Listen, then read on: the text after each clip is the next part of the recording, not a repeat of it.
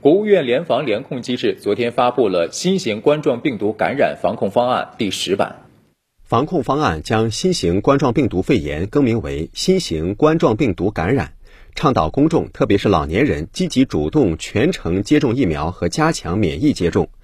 对高风险人群，在完成第一剂次加强免疫接种满六个月后，可进行第二剂次加强免疫接种。强调每个人是自己健康的第一责任人，坚持勤洗手、戴口罩、常通风等良好卫生习惯，加强个人防护。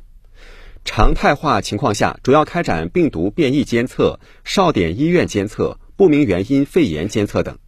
应急情况下，增加核酸和抗原检测监测。部分医疗机构门急诊监测等，社区居民根据需要院检进检，不再开展全员核酸筛查。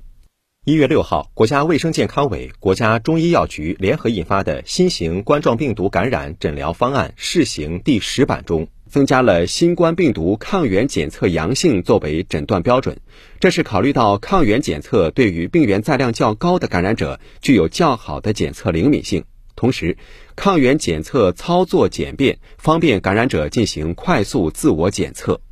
此外，国家医保局等多部门联合印发关于优化新冠感染患者治疗费用、医疗保障等政策的通知，对住院的新冠患者延续乙类甲管式的政策，全额保障新冠患者的住院费用。该政策以患者入院时间计算，先行执行至二零二三年三月三十一号。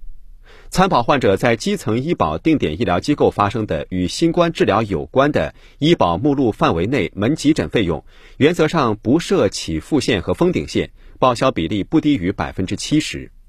为满足新冠患者用药需求，通知决定，在现行版国家医保药品目录基础上，对新型冠状病毒感染诊疗方案内包含的新冠治疗药品，也实行医保临时支付政策，先行执行至今年三月三十一号。